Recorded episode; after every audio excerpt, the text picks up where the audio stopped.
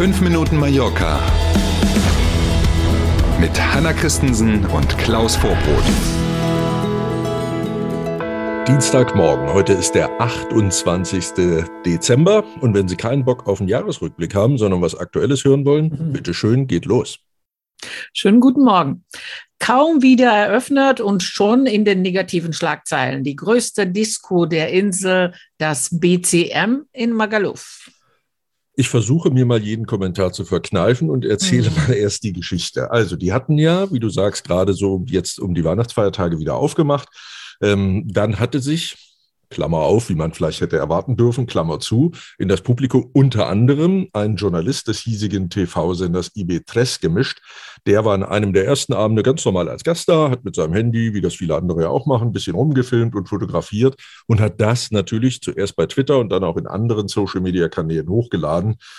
Naja, und hm. einige sagen, wie zu erwarten. Also was man auf dem Video ganz deutlich sieht, ist eine brechend volle Tanzfläche. Da sieht nichts aus nach Abstand einhalten oder gar, ich habe eine Maske auf. Also das Video hätte auch lange vor Corona entstanden sein können. Mhm. Ähm, und ja, entsprechend die Reaktion aus dem äh, balearischen Gesundheitsministerium. Die Ministerin Gomez ist hier zuständig und die hat gestern Konsequenzen angedroht. Es sei wohl auch schon Strafanzeige gestellt. Ähm, und jetzt muss man aber zur Ehrenrettung, hätte ich fast gesagt, des BCM noch sagen, dass die nicht die einzigen waren, die über Weihnachten bei Kontrollen negativ aufgefallen sind auch andere Bars und Diskotheken, die das mit den Maßnahmen, na, sagen wir mal, nicht ganz so ernst genommen haben.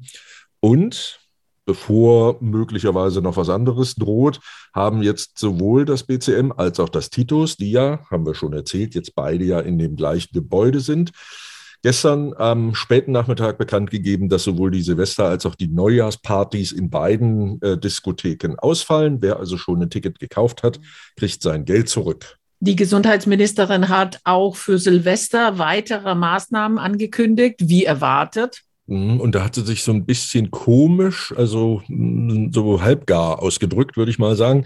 Sie sprach davon, dass derzeit mit der Polizei und den zuständigen Sicherheitsbehörden beraten wird. Sie hat aber nicht im Ansatz durchblicken lassen, welche Maßnahmen sie da so im Auge hat. Was führt natürlich dazu, dass die Spekulationen ins Kraut schießen. Und auch hier ist das so, wenn man also mal so ein bisschen durch den Blätterwald in Anführungszeichen online liest, mhm. dann wird also spekuliert von möglicherweise nur in der Silvesternacht, möglicherweise aber auch grundsätzlich, dass das Nachtleben wieder komplett geschlossen wird. Ne, muss man nur einmal mit dem Finger übers Wasser zeigen. In Katalonien ist das ja schon so. Ja. Ähm, und jetzt warten also alle ab. So viel Zeit ist ja nicht mehr bis Silvester, bis denn aus der Regierung morgen vielleicht, vielleicht auch heute schon, ähm, entsprechende Entscheidungen bekannt gegeben werden. Ich meine, nach dem BCM-Beispiel, wer sollte es an der Silvesternacht alles kontrollieren? So ist es. Ne? Das mhm. ist das eine Thema, Kontrolle, Kontrolle, Kontrolle. Und das andere ist natürlich auch so ein, so ein grundsätzliches. Also man will ja den Leuten eigentlich das Signal geben, bleibt zu Hause, trefft euch nicht mit so vielen Leuten und, und, und. Genau. Und vielleicht ist das dann die nötige Konsequenz, dass man das nochmal für eine Woche oder zwei machen muss. Wir werden sehen. Mhm. Derzeit gibt es in den Apotheken auf Mallorca fast nirgends mehr Schnelltests zu kaufen. Das kommt noch dazu.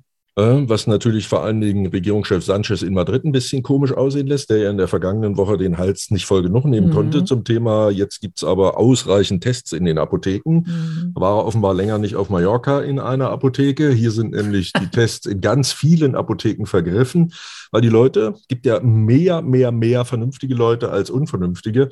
Und die, wenn sie denn über die Feiertage Familien getroffen haben, sich regelmäßig zwischendurch immer mal selber getestet haben, wie das ja auch empfohlen wurde ähm, führt dazu, dass im Moment eben keine zu kriegen sind, also keine Tests in den Apotheken. Und weil es jetzt auch in den öffentlichen Gesundheitszentren inzwischen lange Schlangen gibt, wenn man dort auf einen Test wartet, gehen mehr und mehr Leute zu den Privatkliniken und schlucken dabei die Kröte, dass sie den Test dort gegebenenfalls dann eben auch selber bezahlen müssen.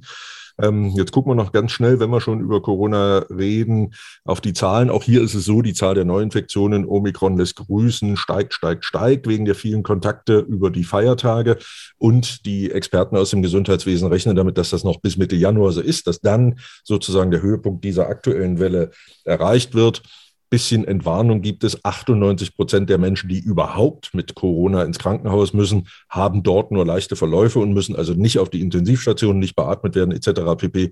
Und das liegt dann wieder daran, schließt sich der Kreis, weil inzwischen 90 Prozent der Menschen geimpft sind. Wir sind beim Wetter. Gestern gab es ja örtlich 21 Grad bei strahlendem Sonnenschein. Da waren Leute im Wasser und alles. So bleibt es auch heute und auch heute werden wieder 20 Grad erwartet. Na bitte, wenn es also schon keinen Schnelltest in der Apotheke gibt, kann man wenigstens Sonnencreme kaufen. Ne? Ja, genau. schön. also in diesem Sinne einen schönen Dienstag und bis morgen früh. Tschüss. Machen Sie es gut, passen Sie auf sich auf. Bis morgen um sieben. Tschüss.